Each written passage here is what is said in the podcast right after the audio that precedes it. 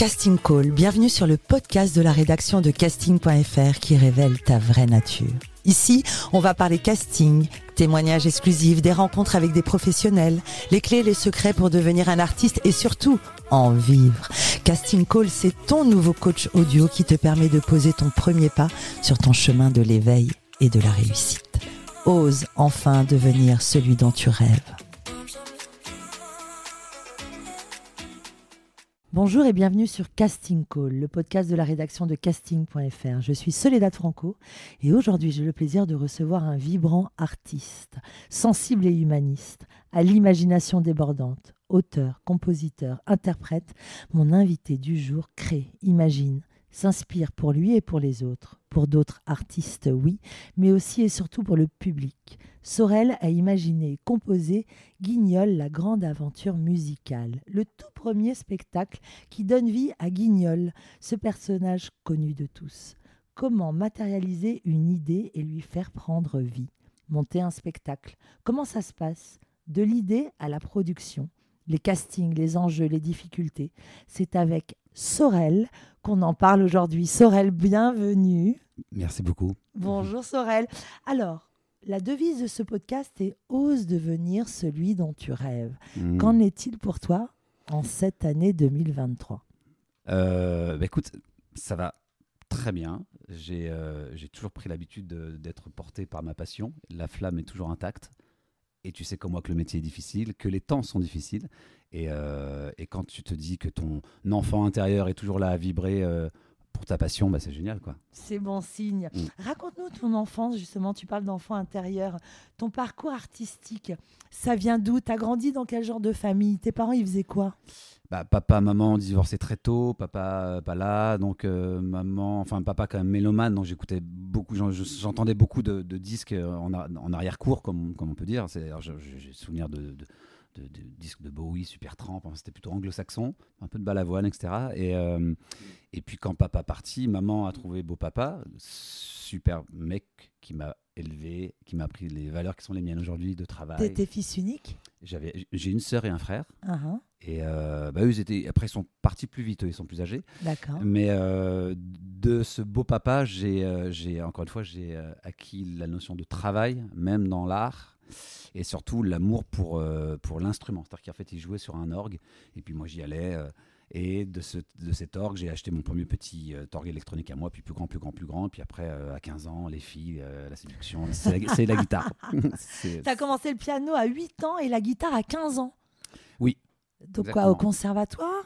Non, non, autodidacte. euh, D'ailleurs, je le regrette aujourd'hui. J'aimerais bien, euh, entre autres sur des pièces comme, euh, comme Guignol, avoir, avoir pu être plus, plus érudit en, en solfège, en, en, en notion Parce que moi, je fais tous les arrangements. Donc, du coup, il y a tout ce qui est l'aspect corde, corps, instruments avant, etc. Ça fait beaucoup de. Mais de- alors petit, tu rêvais, euh, tu rêvais de quoi? Tu te, tu t'imaginais déjà artiste? Non, j'avoue que j'étais très passionné par euh, Indiana Jones, par exemple. Je me suis vu archéologue. Et puis un jour, je me suis mis archéologue. En fait, on, on- avec une brosse à dents, on gratte des trucs pour trouver des os. Enfin, ça, donc ça m'a fait, ça m'a fait, voilà, ça m'a dépassionné totalement. J'ai, j'ai euh, sûrement euh, eu euh, envie d'avoir été un jour pompier, peut-être, tu vois, ce genre de truc. Mais archéologue, je m'en souviens très bien. ouais. Et la musique est venue, euh, comme je te l'expliquais, par ce petit synthétiseur et puis une certaine solitude, l'envie aussi d'écrire des trucs. Et euh, Tu écrivais déjà alors? J'écrivais alors plutôt en, en anglais, en espèce de franglais un peu, un peu à, l'arrache comme ça, mais j'ai souvenir que euh, d'en avoir fait un métier, d'en avoir envisagé, d'avoir envisagé en faire un métier, c'est venu par le regard des autres. Par le regard des Oui, autres? c'est les autres, ou l'oreille plus particulièrement. C'est-à-dire que c'est les autres qui, à, qui, à force de me dire Oh, ça c'est super, oh cette chanson. Mais oh, alors je attends, attends, etc. attends, tu chantais. À 15 ans déjà, tu chantais, à- autodidacte, oui, tu jouais de la musique sans jamais l'apprendre, c'était complètement Non. improvisé. Ouais. Et les autres t'ont amené à y Oui, penser, Parce que à j'ai en commencé faire des petits carrière. groupes, tu vois, petits groupes à 12 ans, j'étais clavier, je me suis mis à chanter parce qu'un jour le chanteur était plus là, donc ils m'ont dit, ils dit bah tiens, essaie de chanter. Ensuite, deuxième groupe à 15-16 ans, là j'étais à la guitare, et, et puis tu gagnes des concours, des radios crochets, des machins, tu gagnes des trucs, tac, tac, tac, tac. Enfin, tu vois, ça vient vraiment des autres, tu te dis pas à un moment donné, ouais, je, je- vraiment j'ai le, le, le talent pour oser penser que je peux en faire, euh, faire ça. Jamais ça. ça Et là, c'est Julien qui joue. C'est... et là, c'est des- bien sûr, c'est Julien Axel, même je dirais. Et Julien quand est-ce que Axel. Sorel est né? Sorel, il est né à Ton euh, nom de scène au même âge que le héros du, du Rouge et le Noir, Julien Sorel, parce que j'ai piqué à Stendhal le, le patronyme de son héros. Euh, 19 ans dans le bouquin, j'avais 19 ans aussi, je me suis dit, tiens, Sorel, c'est joli, ça sonne bien, hop, et j'ai pris. Tu as un talent de chanteur, de musicien. J'aimerais surtout souligner ta plume. Mhm. Tu écris pour toi, mais aussi pour d'autres artistes. Julie, pourquoi j'arrive pas à le dire? Julie Zenati, Roman. Serda, euh, Vaimala Chavez. D'où Comment, co- co- comment as-tu euh, eu cette euh, envie d'écrire pour les autres? Bah, L'écriture, elle est toujours venue en même temps que la musique, comme je te le disais au début en anglais, très vite en français. J'avoue qu'il y a des groupes qui m'ont inspiré euh, très vite à, à poser la plume, euh, même si c'est dur d'en parler aujourd'hui à chaque fois. Mais Noir Désir, Bertrand Cantat, grand auteur euh, qui, qui euh, a été inspiré par Jim Morrison, donc lui était dans une espèce de poésie un peu noire comme ça. Donc j'ai toujours écrit autant que composé, ça a toujours été, ça, ça a toujours été de, de pair si tu veux. Et bah, après, c'est les gens qui t'approchent, hein, en fait. Moi, c'est C'est eux qui sont gens- venus te Oui, chercher Oui. Ok. Ah bah ouais. Et cet amour des mots, justement, à l'école, tu étais bonne élève, tu aimais euh, la littérature. Ouais, Ouais. Je fais des études de littérature et de langue, donc ça allait Et tu as fait des longues sens. études? Ouais, j'ai passé un bac euh, littéraire, après un BTS de communication, et après un master en communication, mais j'avais déjà euh, été signé en même temps dans une pr- première maison de disques, un label qui était à Lyon. Et Donc, là, euh, vraiment, même en faisant des études, tu savais que tu allais soit devenir chanteur, en tout cas, tu allais Ouais. devenir un artiste et surtout que tu allais en Ouais. vivre. Oui, ça se construisait. Il fallait continuer à, à- à se nourrir de, encore une fois, ce que tu pouvais engranger des autres et de leur avis, etc. Parce que foncer la tête baissée, pourquoi pas, mais moi, enfin. J'ai l'impression que tout, dans l'ADN de tout artiste, dans tout art, hein, peintre, etc., bon, tout art, euh, il y, a une in- il y a une incertitude permanente, Hmm. une remise en question constante et une, un- une sensation d'us- d'usurpation, si tu veux. À chaque fois que j'ai pu avoir des grandes, belles choses qui me sont arrivées artistiques, je me suis toujours dit, mais merde, euh, attends, euh, pourquoi et, et je le mérite et attends, ils sont pas plantés là, c'est pas, tu vois. Ça, c'est assez fou. Mais tout ça chevillé sur une Le ambition. syndrome de l'imposteur, Exactement, toujours. exactement. Mais alors, en fait, toi, donc tu es artiste, tu aimes écrire, tu aimes chanter. euh, très naturellement, tu arrives vers la comédie musicale avec le, rouge et le noir. Ouais. en 2016 qui a eu euh, beaucoup de succès, l'adaptation du roman de Stendhal. Y en a toujours beaucoup en Chine, au ça Japon, ça en Corée. continue. Énorme succès euh, en Asie. ouais. Produit par Albert Cohen, grand producteur des comédies musicales. J'aimerais que tu nous expliques comment tu es arrivé à ça, parce que tu en parles très naturellement, mais quand on est chanteur, quand on écrit pour les autres, comment on arrive à produire une comédie musicale comme Le Rouge et le Noir Bah, et rencontrer ce grand producteur? Eh ben écoute, je vais te dire, ça part d'une première chose, c'est que moi je me suis toujours très vite ennuyé, ennuyé dans un domaine. C'est-à-dire Mm. qu'on euh, on aurait pu me cantonner, c'est ce qui a été d'ailleurs le cas quand euh, j'ai eu l'idée du rouge et noir. J'étais déjà signé, moi, chez, je crois à l'époque, euh, parce que j'étais chez Sony, chez Sony, je crois que j'étais chez Sony, en édition chez Because, très, très bel éditeur, éditeur de, de Christine and the Queen, etc. Bon, et, et effectivement, il me disait Non, mais t'es, comédie musicale, t'es fou, ça coûte des millions, continue à, faire tes chansons, composer pour les uns, les Et autres. puis c'était le début de la comédie musicale ici en France. Non, non, ça avait déjà bien. Non, on était même plutôt sur du finish. hein. Ah bon? Ouais, ouais. On était, c'était déjà un peu euh, érodé le, le- le système parce que tu sais que le système français n'est pas celui des Anglais. Eux, c'est une industrie. Nous, c'est de l'artisanat, la comédie musicale en France. Mais il y a des succès incroyables Oui, actuellement. mais justement, non. C'est en fait, euh, souviens-toi, c'est parti d'abord de Notre-Dame de Paris et Mhm. de ce modèle-là, effectivement, Dovatia, Albert Cohen ont monté les Dix Commandements, Mozart, etc. Mais c'était basé sur des tubes radio, souviens-toi. D'abord le tube, Ouais. et en parallèle, quand tu arrivais et tu regardais par exemple euh, Mozart euh, ou Le Roi Soleil, souviens-toi, tu avais Ouais. déjà eu les, tu- les tubes en tête. Ça, quand le Rouge et le Noir est arrivé, c'était mort déjà. D'accord. Donc pas de tube, plus compliqué d'avoir des, spectateurs, puisque encore une fois, c'est pas une industrie. Donc ça, je l'ai, appris, je l'ai intégré. J'ai vu qu'en France, la culture, plus, ce serait plutôt le théâtre, tu vois, chez nous. Donc je me suis dit, prochain spectacle que je ferai, je ferai quelque chose de plus petit, plus ramassé, et on y viendra après. Mais le rouge et le noir, pour autant, quand je l'ai fait, je savais que ça plairait à l'étranger. Et j'avais aussi cette pensée internationale. Et pour revenir à ce que tu m'as dit, faire une digression, euh, tout le monde me disait ne le fais pas, ne le fais pas.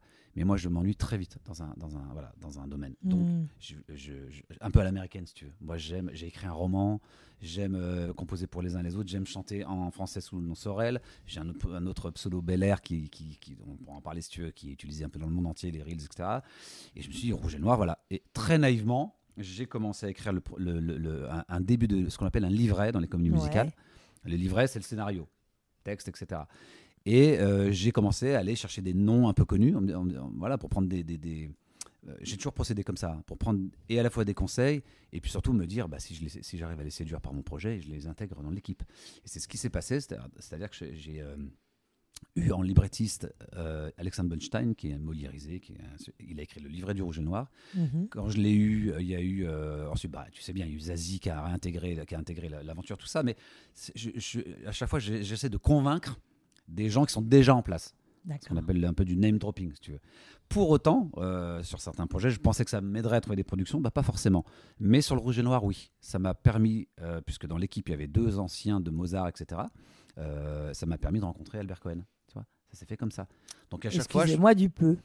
Voilà, exactement, qui a créé au projet, et qui voulait pourtant plus faire de comédie musicale. Incroyable. Et, je lui ai vendu vraiment comme un opéra rock, ce que c'est en fait. Et là, il te signe. Et là après, bah, te- donc il y avait des chansons qui avaient existé, je les ai fait écouter, il etc. Et après effectivement, il signe le projet, et puis c'est, et puis c'est à lui d'aller trouver euh, aussi des co-investisseurs et tout. C'est, euh, Et ça Mais, tourne euh, encore en 2023 à l'étranger. ouais, là c'était au Japon, ça retourne encore au Japon, ça part aussi en Chine. euh, il y a eu le Covid, tout ça, mais là ça, rep- ça repart, tu vois. Très- et- et c'est en Chine, c'est un énorme carton, le rouge et noir. Mais, je, mais j'en étais sûr, je le savais. Il y a tous les codes dans le rouge et noir qu'aime le public chinois, asiatique. La dramaturgie, l'amour euh, impossible. Julien Sorel qui, peut, qui finit la tête coupée, puis il a ce côté un peu manga. T'as vu, le personnage, il a un côté un peu manga. Et, et je me suis pas trompé, je suis content. Un amoureux de la littérature. Oui. Et aujourd'hui, tu reviens avec un tout nouveau spectacle, familial et musical, Ouais. Guignol. Ouais. Alors raconte-nous, le speech, tu nous le fais? Ouais. Il est, Raconte. il, est, il, est, il est très simple, c'est euh, le théâtre dans lequel Guignol et ses compagnons euh, jouent euh, sous la forme de marionnettes est, en danger. Donc le vieux monsieur Henri qui tient, le, enfin pas, il n'est pas vieux d'ailleurs, qui tient le théâtre est menacé par une très méchante Betty qui veut racheter le, le- le théâtre, en faire un supermarché, etc. Et donc pour sauver le théâtre de monsieur Henri, eh ben, ils vont prendre vie sous forme humaine. Ça se joue à la Gaîté Montparnasse, au Mm. 26 rue de la Gaîté, à, euh, 14e à Paris, depuis le 30 septembre. Ouais. Et j'aimerais que tu racontes à nos auditeurs le processus créatif de cette pièce. Déjà, pourquoi Guignol? Comment ça t'est venu? Alors, moi, de cœur, je suis lyonnais. Donc, déjà, c'est vrai que Guignol, j'ai toujours un peu eu ça euh, en- dans la tête. Et, euh, et surtout, je me suis dit, euh, le à la fin du Rouge et Noir, je voulais faire un spectacle au début vraiment pour enfants. À savoir que Guignol, ce spectacle-là, n'est pas que pour enfants. Il est vraiment Mhm. familial. On le voit, les, parents s'éclatent. et Le livret est très adulte aussi, etc. Bon. Mais je voulais faire un spectacle pour enfants parce qu'on peut tout y mettre. La naïveté musicale, parce que moi, mon but, c'est de composer des très belles chansons là-dedans. Et c'est un espace d'e- d'expression qui est génial. Il y a la danse, les, les claquettes, il y a tout ça. Mais pour un, un compositeur, on n'est pas dans un tube formaté, tu vois, on est dans un espace de créativité, et en particulier dans les spectacles pour enfants. Et, euh, et je me suis dit, mais qui Alors j'ai pensé à plein de héros avant ça, bien sûr, à Bambi, des choses comme ça, etc. etc. Puis un jour, je me dis, mais on a, nous, un personnage qui joue depuis deux siècles, Deux siècles, c'est absolument Partout. merveilleux. non-stop, depuis deux siècles. Et qui est vivant Oui. encore, parce qu'on va au jardin d'acclimatation, on Il trouve Guignol. etc. On va euh, à Vincennes, à côté euh, du chalet du lac, euh, Et on trouve joué. Guignol. Alors malheureusement, c'est toujours les mêmes choses. Oui, c'est ça. Il n'y a pas de vraie histoire, c'est des sketchs. Et surtout, et surtout, bah, fallait un peu le dépoussiérer. Mais malgré tout, c'est notre patrimoine. Malgré tout, c'est un personnage qui est, qui est toujours là. Et, euh, et je me suis dit, mais Guignol, on va le DreamWorksiser, on va le Walt Disneyiser. Et on va euh, en faire une figure théâtrale moderne d'aujourd'hui, parce qu'on n'a pas besoin d'aller chercher ça chez les autres. En plus, Peter Pan, tout ça, c'est déjà fait. On a notre personnage à nous pour enfants, euh, notre super-héros, et, et c'est ce qu'on a fait. Et Quelles sont les valeurs de Guignol?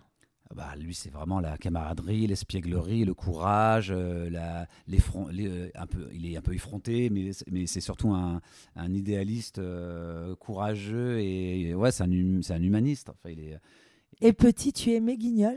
Ah ouais, ouais, ouais. Et, à la fois, il me faisait un peu peur. Parce qu'il fait un peu peur. Il fait peur, le vrai Guignol. C'est Voldemort un peu. Tu vois. Il a pas de Pourquoi il fait peur? Bah, Parce qu'en fait, Guignol, lui, ils l'ont pas revisité depuis deux siècles. Qu'à l'époque, c'était. euh, Guignol, il a 35 ans à, à cette époque-là. Niafron, son compagnon, c'est un peu un poivreau de 50 ans. Il est pas, ils font pas rêver, quoi. Mais c'était une époque où. euh, voilà, c'était. euh, c'était Et alors toi, tu te dis, je vais faire une comédie musicale, Ouais. Je vais le rendre vivant, surtout. je vais le rendre vivant. Ouais. Je me suis dit, mais il faut le rendre vivant. Et, Et alors, quand on a cette idée, par où on commence? Comme pour le rouge et noir, de l'idée vient euh, chez, donc après des thèmes mélodiques. De ces- avec ces thèmes mélodiques et puis un, un petit, un petit pitch en cinq euh, lignes et mon idée, je vais voir les gens. Et là, je suis allé voir en premier. Quand tu dis les gens, c'est les producteurs? Non, ah non, l'équipe créative avec laquelle j'ai envie de bosser et qui sont des gens plutôt déjà en place, comme je t'avais expliqué. Parce Et que tu ça- travailles sur tout, toi, parce que même le casting, c'est toi. bah, le casting, c'est nous, si tu veux, bien sûr. Euh, mais euh, la recherche de mon équipe créative, elle part bien sûr de moi, parce que je, suis- je suis tout seul au début. C'est comme le rouge et le noir. Et donc là, je suis allé voir d'abord Ned Grudgic. Il faut savoir que Ned Grudgic, c'est un des plus grands euh, euh, metteurs en scène de spectacles, entre autres pour enfants. Il a fait Shrek, euh, Petit ours brun, Livre de la jungle. Et, euh, euh, cette rencontre, déjà, ça passe par une rencontre humaine où on s'est compris, où on s'est beaucoup apprécié. Et surtout aussi, le pitch lui a plu. Et là, il m'a suivi. Donc quand tu commences à avoir déjà la- la- l'affection d'un des, voilà, des postes, euh, qui est en l'occurrence metteur en scène, et lui il a écrit aussi les textes des chansons, moi j'ai fait la musique, bah, tu vas chercher un librettiste. Librettiste, on est allé chercher Anthony Michino, qui vient quand même de prendre meilleur auteur à Avignon cette année, ses réponses, le Petite fille aux allumettes, etc. Il m'a- dit oui aussi. Et puis bah, de ces trois-là, tu commences à travailler comme sur le rouge et noir, tu vois, le process, tout seul, hop, aller chercher des gens qui sont déjà en place, les convaincre. Et après, cette équipe créative se met un peu à travailler. Et bien après, les productions. Si tu veux Et parler là, y a pas. Et quand parler. on travaille, on travaille sans savoir vers où on va, en prenant du temps, sans gagner d'argent, juste animé par cette passion créative et cette envie commune Oui, d'arriver à un projet. oui, Donc c'est ça ce qu'il faut entendre aussi, c'est que tout artiste doit toujours investir du temps et parfois ça marche et on en fait son métier, on en gagne du, de- de- des sous et parfois eh ben, ça ne se fait pas et on aura été euh, nourri d'un projet culturel mais pas vraiment financier. Absolument. Donc c'est toujours le risque Oui. à prendre quand on est un artiste. Je, peux te, je, je suis absolument d'accord avec ce que tu dis, c'est important de le dire. Des fois ça marche, des fois ça marche pas. C'est pour ça qu'il faut pas s'interdire l'idée d'en avoir 3-4 en, en parallèle. Parce que, voilà, si tu te fiches sur un projet, alors évidemment, il tient à cœur, tu as la certitude que c'est une bonne idée, mais après, il y a des fausses bonnes idées. Euh, moi, tous les jours, j'ai des gens qui me parlent de projets, je, sens que c'est des fausses bonnes idées.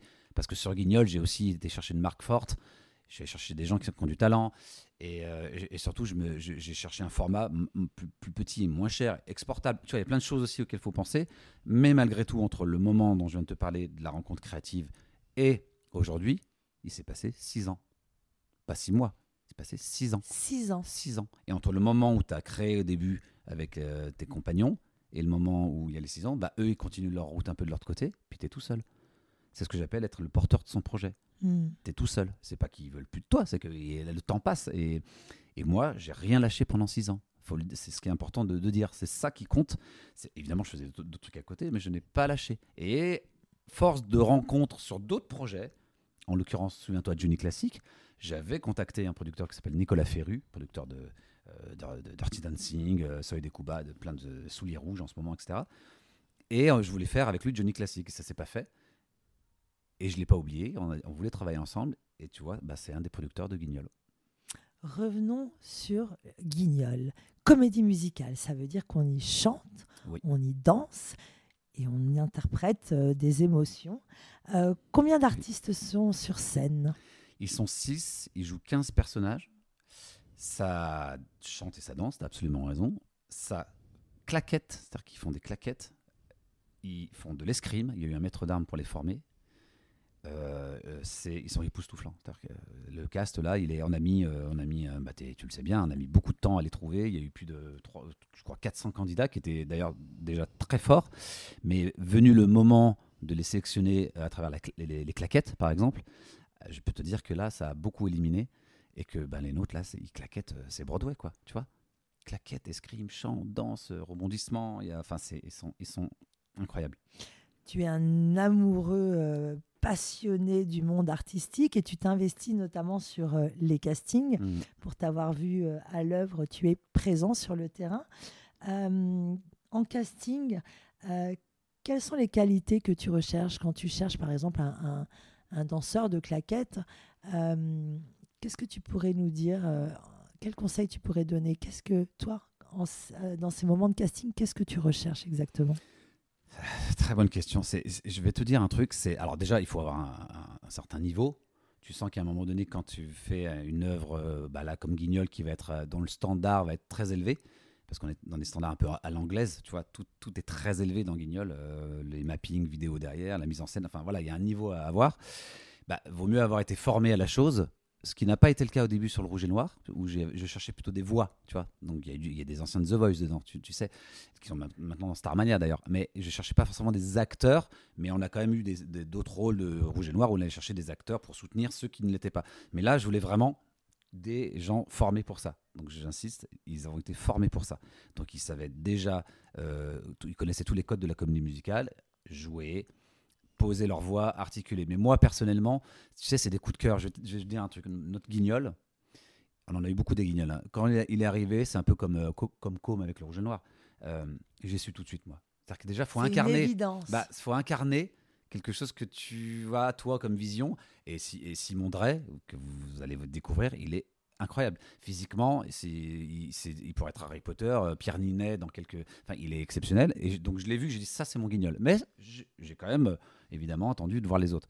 Puis c'est vrai qu'en plus, ils avaient dansé avec une grâce incroyable. Parce qu'il a dansé, puis il a dansé avec de la grâce. Que quand il a fallu faire les, claquettes, waouh, claquettes techniques parfaites, grâce. Donc il avait tout. Voilà. Après, les autres rôles, pareil, Victor, Victor euh, Bourrigo qui fait, les, les, qui fait Niafron, c'est une espèce de Pierre Richard de, de, la trentaine, si tu veux, comme on l'imagine, avec ses longues jambes désarticulées. Il, nous a fait des, mille propositions. Donc c'est pareil, tu te retrouves avec ce, gars-là qui prend toute la place, tu dis bon, euh, et, puis, euh, etc. Pareil pour Roblino, les autres rôles, Margot, Lioret, et, et, surtout Vincent Giléron qui a gagné le trophée de, la meilleure, de meilleur acteur comédie musicale cette année, Vincent Giléron. Donc pour répondre à ta question, quand même, il y a des fois des évidences. C'est ce qui est dur dans ce métier, et on ne sait pas si on l'a, hein, c'est qu'il y, a des gens, ils sont touchés par la grâce, qu'est-ce que je te dis? C'est comme dans tous les métiers ils ont le truc. Et, euh, et, puis voilà. Et puis après, il y a ceux qui, en plus, euh, enfin, sans forcément peut-être avoir un truc euh, de, lumineux, ils ont tellement travaillé qu'ils ont, tu vois, ils ont accédé à un niveau qui fait que, eh ben, ils peuvent bosser quoi. Et si c'est pas un rôle principal, il y a des rôles secondaires très importants. Il y a plein de choses, tu vois. Et toi, ça, ça te fait quoi de, de mettre en scène des, des, artistes? Parce que tu as été souvent au devant de la scène en tant que chanteur. Euh, qu'est-ce que tu préfères faire? Est-ce que tu préfères être dans l'ombre ou dans la lumière? Ah bah, sur ces projets-là, clairement dans l'ombre, moi j'adore là. Ma position, elle est, elle est géniale parce que j'en suis, je suis un peu le, c'est une sorte de directeur artistique sur mon guignol, tu vois. Et, euh, et, et, bien sûr, tout ça partagé avec le metteur en scène et son expertise et le librettiste. Enfin, c'est un travail d'équipe. Et, euh, et bah, moi, forcément, je vais m'attacher à des choses euh, liées déjà à la voix. J'aime pas quand ça chante pour chanter, quand ça mmh. juste faut interpréter, il faut toucher, il faut ressentir ce que tu racontes, etc. Et ça, c'est plus compliqué. J'ai des souvenirs de gens comme ça qui, dans les sessions, bah, on, les a amenés jusqu'à un peu même pleurer pour obtenir des trucs, tu vois. Mais après, ils, nous ont remerciés. Parce que le tout est d'avoir une technique, ok, mais en fait, il faut vibrer, il faut se sentir. Et, c'est ce que c'est ce que tu incarnes pour moi, Sorel, c'est que tu es tellement habité et animé d'une façon authentique par cet art. Euh, lorsque toi, tu as passé des castings, quel est ton plus beau souvenir casting quand tu as passé des castings bah, J'en ai pas passé des masses. Hein. Moi, justement, j'admire ceux qui en passent. Hein. Je le dis, je l'ai toujours dit. Je suis terrorisé, moi, à l'idée de passer des castings. Hein. J'ai fait des, des, des, des crochets, tu vois, des, quand j'étais jeune. Mais après, j'ai pris justement un parcours de, de, de, chanteur solo, euh, qui, comme on dit, de majors, quoi. Où pas, en fait, toi, tu t'es débrouillé pour euh, ne pas avoir à passer de casting. Parce ah que tu es dans la création. Donc, ah comme tu es dans cette proposition constante, et pour te connaître, euh, il y a des moments, tu en as mangé des couleuvres. Ah, oui. Mais c'est ça qui est, qui est, formidable et, et, talentueux. Euh, et le pire souvenir dans ta carrière artistique où tu as pu douter, où tu t'es dit, bon, je lâche tout, allez, je vais, je vais me trouver un job. Est-ce que ça t'est déjà arrivé? Eh bien, écoute, non. Par contre, tu as beaucoup de gens qui, qui ont tendance à, systématiquement à te dire euh, Ok, et c'est quoi ton plan B Et que tu. Et alors, je vais te dire un truc, et, je le dis euh, en articulant bien pour que les gens qui nous écoutent euh, l'intègrent. Quand tu veux être un artiste, tu n'as pas de plan B. Tu n'en as pas. Tu peux pas faire autre chose que ça. Tu ne peux pas faire autre chose que ça. Point. C'est-à-dire que j'ai entendu, je crois que c'est Puff Daddy il n'y a pas longtemps dire ça, ou d'autres tu n'as pas de plan B. Moi, je n'ai jamais eu de plan B. Et pourtant, j'ai des, ma, ma, meilleure amie de l'époque me disait tout le temps ça. Oui, mais donc non. J'en ai jamais eu. Je te dis pas qu'il n'y a pas des moments, euh, je sais pas serrer les dents, euh, j'ai bouffé des pâtes, qu'il y a des moments, j'ai des, doutes, j'en ai tout le temps. Euh, mais un plan B, non, j'en ai pas. J'ai toujours su que c'était ça, et puis ça sera probablement euh, ça toute ma vie, tu vois. Qu'est-ce que tu donnerais comme conseil à un jeune qui veut se lancer dans une carrière artistique, qui veut devenir chanteur? Le métier a tellement changé. Ouais. Euh, avant, il fallait intégrer une maison de disques. Comment ça se passe aujourd'hui? Moi, je suis euh, dans mon petit studio, je chante. bah, J'aimerais bien sortir un titre. Comment ça marche? Bah, je lui dirais deux choses. Si il veut juste chanter et il se sent surtout interprète, il n'est pas habité par euh, ou il n'a pas les matériaux, c'est-à-dire connaissances pour créer, composer. Et encore, tout ça, ça s'acquiert. hein. Euh, S'il veut juste chanter, bah, qu'il ouvre son, son, son, son horizon à autre chose que juste chanter une chanson qui ferait un tube à la radio. Parce que ça, tu l'as très bien dit, c'est devenu très compliqué. Aujourd'hui, les canaux sont très re- resserrés, surtout les styles musicaux en France. Et ça, c'est vraiment quelque chose que je déplore parce que quand tu vas en Espagne, c'est pas toi que je vais l'apprendre, mais l'autoradio en Espagne, au Portugal, en Grèce, en termes de créativité tu as, de tout, tu as de la folk, tu as de la pop, tu as, bien sûr du rap, mais tu n'as pas que ce son urbain. Moi, Mm. j'adore, hein, je, je, tu sais, je compose même pas avec des rappeurs, donc je sais. Mais il y a trop que ça en France. Ça s'est réduit. Alors, bien, bien sûr, tu- heureusement, il y a Vianney, des gens comme ça, mais c'est quelque part un peu le prétexte. Ok, bon, on a Vianney, on a Big Flo et un peu Eoli, encore ils sont entre les deux. On a euh, Vincent Ben Mazué qui est en train et pop, mais ça c'est un peu aussi à part. Mais sinon, tu, il n'y a plus de pop en France en fait. Il n'y a plus de pop, il n'y a plus de rock, il n'y a plus de, variété, la grande variété. Aujourd'hui, la variété, c'est elle est urbaine. Bah ça, pour moi, ça c'est une désolation pour moi, vraiment. C'est-à-dire que même en termes d'harmonie, moi qui aime les belles harmonies, je ne vais pas rentrer dans le détail, mais les trois mêmes accords ou quatre mêmes accords qui tournent tout le temps, moi, ça m'emmerde en fait, tu vois ça m'emmerde. Donc euh, je suis obligé d'aller écouter euh, chez les anglo-saxons, etc., des choses, ou même les coréens, enfin peu importe, tu vois. Donc, ou tu veux que chanter, et à ce moment-là, ouvre-toi à d'autres choses, forme-toi à d'autres choses. Tu peux ch- chanter aussi, effectivement, bah, dans des comédies musicales, où tu peux app- apprendre l'anglais, tente ta chance, même, si c'est très dur si tu bosses à Londres. Enfin, mais ne reste pas à penser que tu vas chanter toute ta vie et être euh, une chanteuse, un chanteur, si tu si tu, si tu ne fais que chanter. Ou alors accepte le fait que ça ne marchera pas, peut-être, et que c'est compliqué.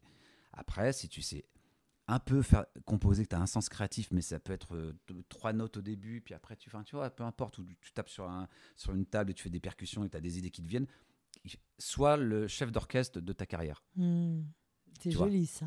Sois le chef d'orchestre de ta carrière. Complètement. C'est-à-dire que tu, tu, tu crées euh, tes, objets euh, sonores, artistiques, et puis tu les, mets, tu les mets sur tes réseaux sociaux. Tu construis tout doucement ta carrière. Tu proposes, tu crées, hop, ça, et tu te limites pas, en fait. Tu vois Et tu disais que tu es un autodidacte. Ça veut Hmm. dire que tu n'as fait aucune formation Non, jamais. Mais Jamais. Non. Pas de conservatoire, rien. Jamais, jamais. Mais pas plus qu'Obispo ou des gens comme ça, tu vois. Et donc, en fait, ça a été. euh, Qu'est-ce qui t'a. euh, c'est- le talent, c'est donc inné. On peut dire ça, un talent inné. On peut. C'est compliqué hein, de dire ça. Je sais. non, je pense que c'est la somme de choses que tu écoutes. En fait, j'ai tellement écouté des grands compositeurs. Mais de là à écrire des chansons. Mais c'est pareil, Euh. tu lis, tu lis des, la- des- tu vois ça aussi. euh, Les gens, enfin, j'ai pas envie de faire le vieux con parce que même moi je lis plus, je regarde que des séries maintenant. donc, tu vois. Mais j'ai même plus le temps de lire, mais c'est horrible. Mais j'ai eu, enfin, comme dit, grâce à Dieu, j'ai beaucoup lu. Et ben mine de rien, la langue française, elle est tellement exceptionnelle, tu vois. Exceptionnel. Donc je dis souvent, quand à ceux qui ont des enfants, charge ton enfant de ça. De C'est pareil. Charge-lui. Et tu peux être issu de. na- Moi, je viens de la banlieue. hein, je préfère le, le, le, le On est pathos. deux. Je viens de la banlieue, donc je peux en parler. Vénitieux, les Minguettes, ça doit parler à beaucoup de gens, hein, 6-9. Et ça m'a pas empêché de lire des bouquins. Ça m'a pas empêché de comprendre que j'allais pas euh, parler comme un. Tu vois Là, je trouve qu'il y a trop de, de gens qui se mettent à mal parler. Ça parle mal. ça- Ceux, je parle des enfants en particulier. Ceux qui parlent bien, c'est une force. Je leur dis, ne, tu t'en rends pas compte encore, mais quand tu sortiras de l'école et du collège et tout, et que tu parleras bien, tu vas voir, bon, tu vas voir que as, tu auras dix fois plus d'opportunités, etc. C'est une, une, une chance. Donc, mon, mon- moi, mon parcours a fait que c'est ça. J'ai lu, je me, suis, je me suis extrait un peu de ma condition sociale, tu vois, euh, qui était difficile. Et après, bah, tous les jours, j'apprends. Tu vois, sur guignol, moi, je savais pas orchestrer euh, des, des- des- des cordes et des machins. Ça m'a pris 3-4 ans, j'ai fait tout seul. J'écoute des, des tutos YouTube. Je dis, ah ouais, ah ouais d'accord. Donc, pour faire un truc de suspense, on- ça, ça sonne un peu comme ça. faut que le violon. En fait, faut. Bah, je vais pas t'apprendre un truc, il faut bosser. faut Il travailler. faut travailler. et être curieux. Et Ah c'est ouais. ce que j'aime avec toi, Sorel, puisque je te suis depuis des années, c'est ta modestie euh, et, et- et cette curiosité. Le savoir, c'est un véritable pouvoir. Oui. Et cette curiosité. Euh, le spectacle familial et musical, musical pardon, Guignol s'adresse aux enfants, mais aux familles, Oui. euh, à ces liens intergénérationnels euh, si beaux. Comment ça se fait Euh, Moi qui te connais, je, je- je sais que tu n'as pas d'enfant et que je connais un peu ta vie. Tu es, un artiste libre avec des aventures formidables. Comment ça se fait que tu as eu envie de t'adresser à la famille en 2023 Eh ben, c'est mon enfant intérieur, hein. c'est ce que je te disais. C'est-à-dire que euh, faut- ne- j'espère que ne jamais le tuer. Oh L'adolescent, oui, parce que l'adolescent, il doute, il est, euh, il, est, il est téméraire, mais l'enfant intérieur, faut le cultiver. C'est pas toi que je vais l'apprendre. Donc lui, il est toujours. J'ai même envie de dire l'enfant libre. Ce terme il y a quelques temps. euh, il, est, toujours là. Donc euh, forcément, euh, tu vois, sans réfléchir, hein, ça n'a pas été calculé. Gui- Guignol m'est venu, puis il a mis les musiques, les thèmes sont très naïfs, etc. Mais tu as raison de dire que c'est familial. Et j'insiste, c'est pas du tout un spectacle juste pour, enfants. hein. Les adultes, ils s'éclatent. Le livret est, à double lecture. C'est, les, parents comme les enfants vont en prendre, plein les yeux, quoi. Ce qui ressort des premières représentations, c'est l'effet waouh, en fait. Les gens arrivent, ils disent, bon, on va passer un super moment, mais et ils ressortent, ils font waouh, on s'attendait pas du tout à ça. Voilà. Qu'est-ce que tu dirais au petit garçon Sorel, ce petit garçon de 8 ans? Ah, très belle question. Je lui dirais déjà de continuer à s'émerveiller, euh, d'apprendre à être un peu plus patient, même si j'ai l'air de l'être, je ne le suis pas, euh, et de surtout toujours garder euh, une, une certaine forme de, de tolérance, tu vois, parce que tout est fait autour de nous pour nous parasiter dans, dans, dans, la bonté de notre cœur. En fait, les gens, ils sont tous bons, quasiment, à part quelques pou- pourritures, mais les, les gens sont, plus, sont, sont tous bons, tu vois, on cherche tous la même chose. Et tout est fait pour nous rendre mauvais. Et moi, le premier, hein, je peux être aujourd'hui plus impatient, plus aigri, plus énervé, plus agacé par tout ce qui se passe. hein. On va pas nommer euh, toutes les calamités qui nous entourent aujourd'hui, tu vois. Bah, je vous dirais, euh, malgré tout ça, continuez à avoir un cœur euh, plein d'amour, en fait. Ce qui est enivrant lorsqu'on t'entend et qu'on te connaît, c'est justement cette passion, cette envie qui, qui t'anime et, et qu'on retrouve dans ton merveilleux spectacle. Merci Sorel pour ce beau moment Merci et à, à, toi, bientôt. À très vite.